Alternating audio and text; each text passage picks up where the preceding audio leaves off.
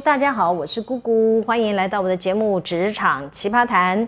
根据财政部呢，在七月份公布的台湾上半年度的出口总额只有两千零二十一点一亿美元，年减十八趴，是近十四年来呢与同期相比较衰退幅度最大的一次。五大产业包括了电子零组件、基本金属制品、机械及化学品、塑胶橡胶业。还有纺织品类，通通出现衰退。今年下半年呢、啊，无薪假通报的人数呢，再度破万。某大光电厂启动的优离优退，吧吧吧，一连串不利的消息，对全球经济发展充满了悲观。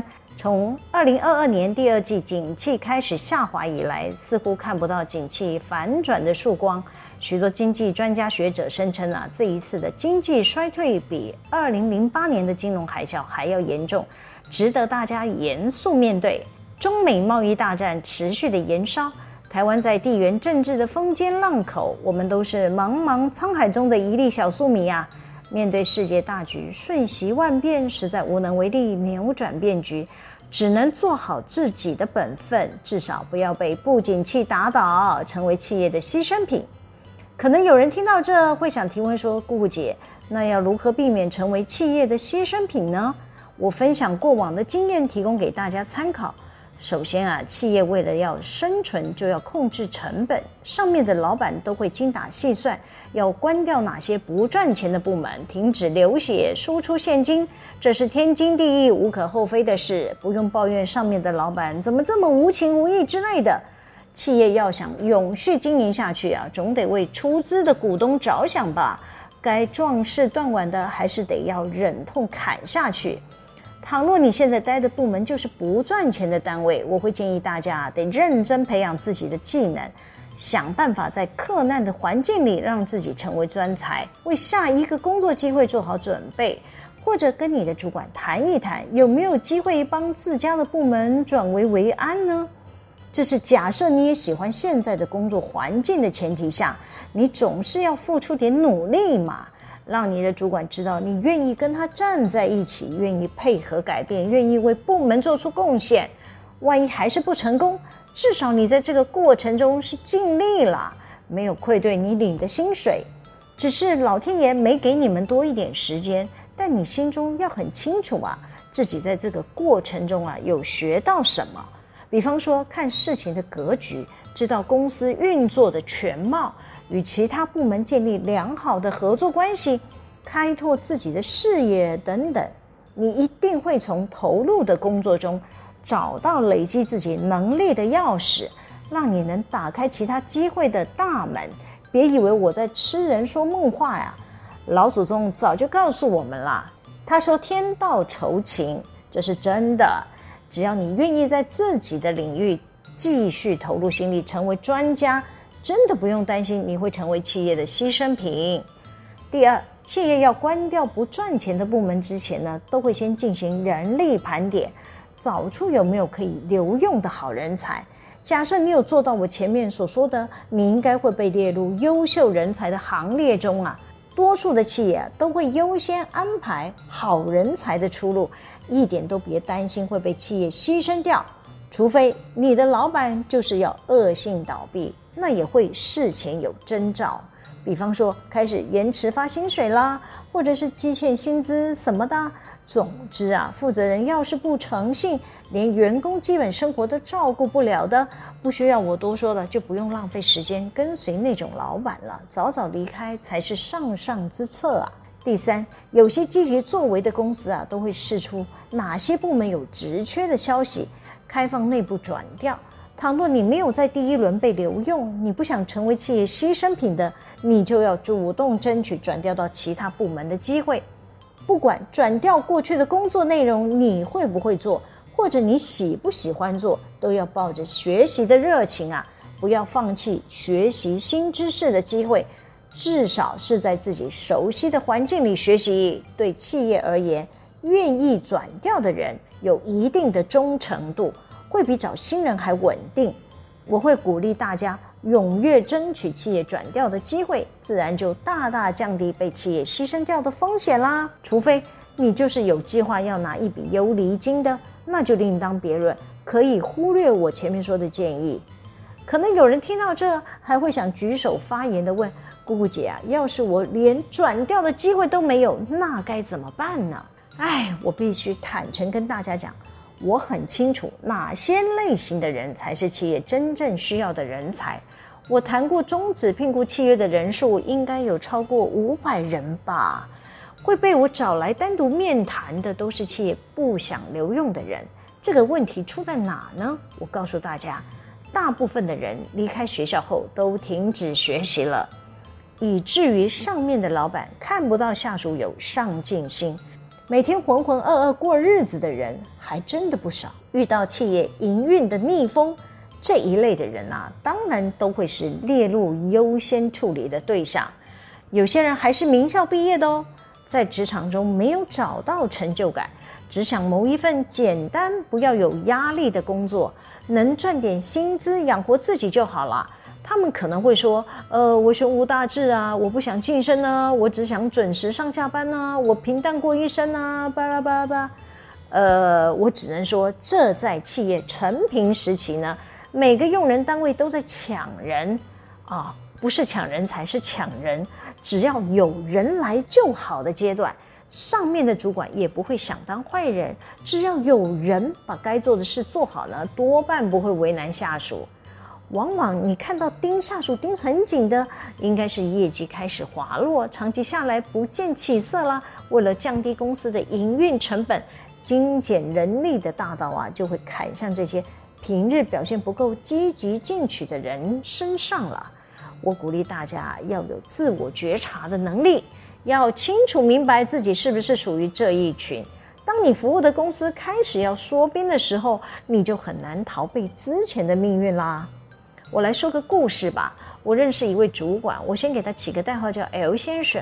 L 先生之前呢，在一个不赚钱的部门担任产线主管。这个不赚钱的部门啊，后来终止了计划。于是呢，就如同我前面所说的嘛，我们会先进行人力盘点呢，把优秀的人才先留下来。但不是每一个优秀的员工都愿意留任呢，所以我们就会一个一个再往下挑选，尽量安排剩余的人力呢到其他还有缺额的单位去。那 L 先生就是呃被递补起来被留用的主管之一。那要说 L 先生有什么人格特质呢？呃，应该说他算是好好先生吧，但他却不是一个好的主管。怎么说呢？过去人多的时候啊，你还不会察觉他的管理模式有什么问题。当我们的事业单位减少的时候啊，L 先生能力不足的问题就变得非常的明显。我举个例子，我们的产品有淡旺季之分嘛，因此呢，我们在人力的班表设计上呢，会保持很大的弹性，让产线的主管可以随着订单增减调度人力。当订单暴增的时候呢，平日呢就可以多付出一些加班费，实际呢可以让公司呢减少用二十趴的人力，仍然呢可以完成订单。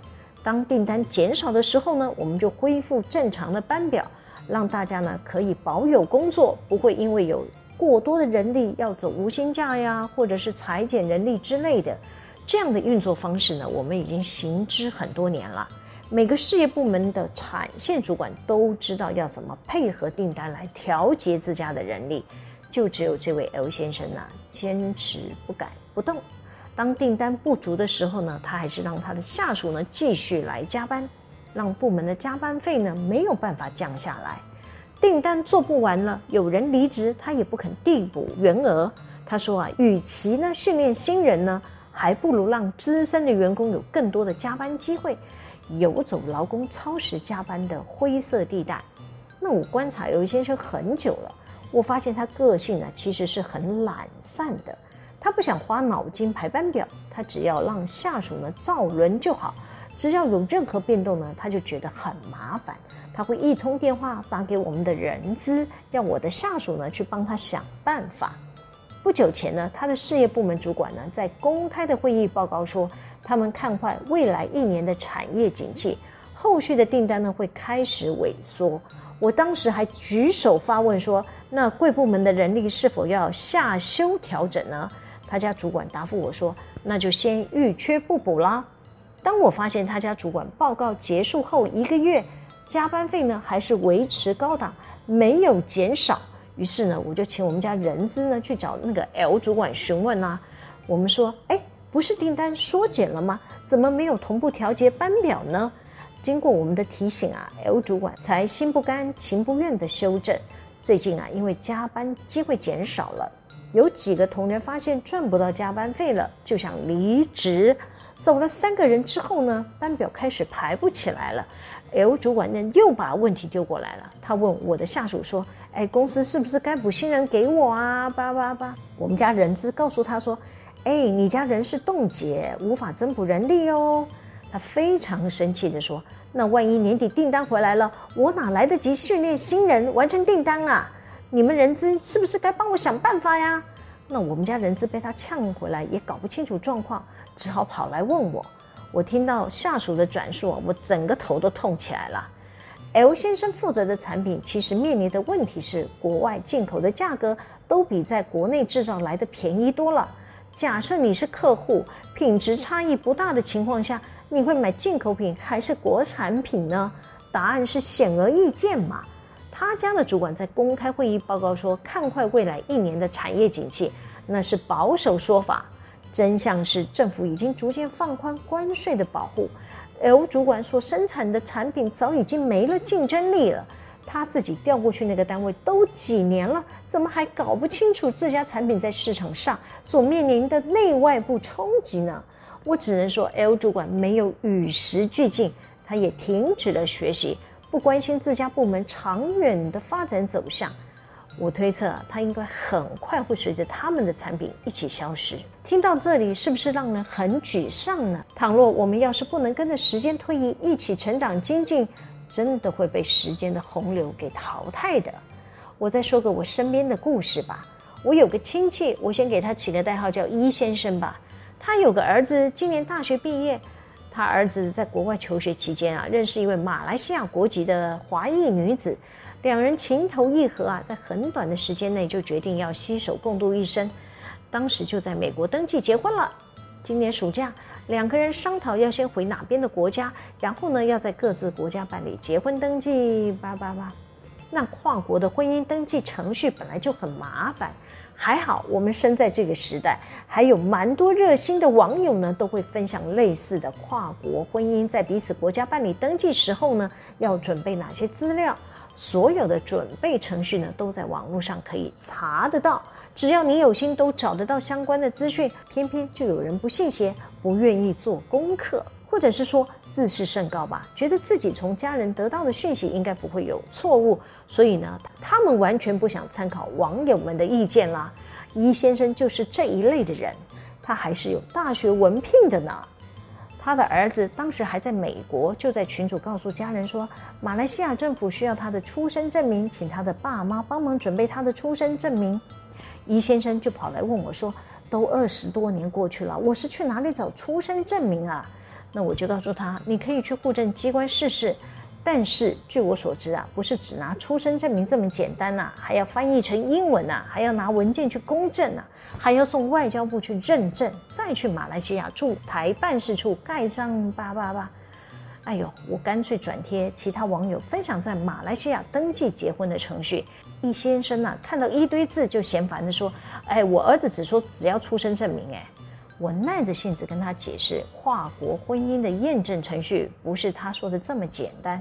但是他都听不懂哎，更别提他的太太也是一脸茫然呐、我们年龄没有差多少啊，这夫妻两人怎么一副跟社会脱节似的？哎呦，我只好帮他们转网址给他的儿子参考。没想到刚刚大学毕业的小孩也不想细看研究，坚持他马来西亚的岳父转述的是事实。哎，反正又不是我儿子，我操什么心啊？他带着没有验证的出生证明回到了马来西亚。当然是被打枪不能办呐、事后啊，这位留美的大学生还慎重其事地跟我道歉。他说啊，哎呀，是我疏忽，没有做功课，不知道国际的文件要验证这件事。我告诉他，别以为大学毕业了就学完所有的知识，这世界还有很多你不知道的事，永远都要抱着一颗谦虚的心啊，好好的学习，不要停下来。好啦，今天先分享到这里。喜欢我们的主题吗？可以帮我们留言、按赞、分享、订阅，每周日都会有更新的内容在各大 Podcast 平台上传哦，请大家要记得追踪哦。谢谢大家的收听，我们下次见喽，拜拜。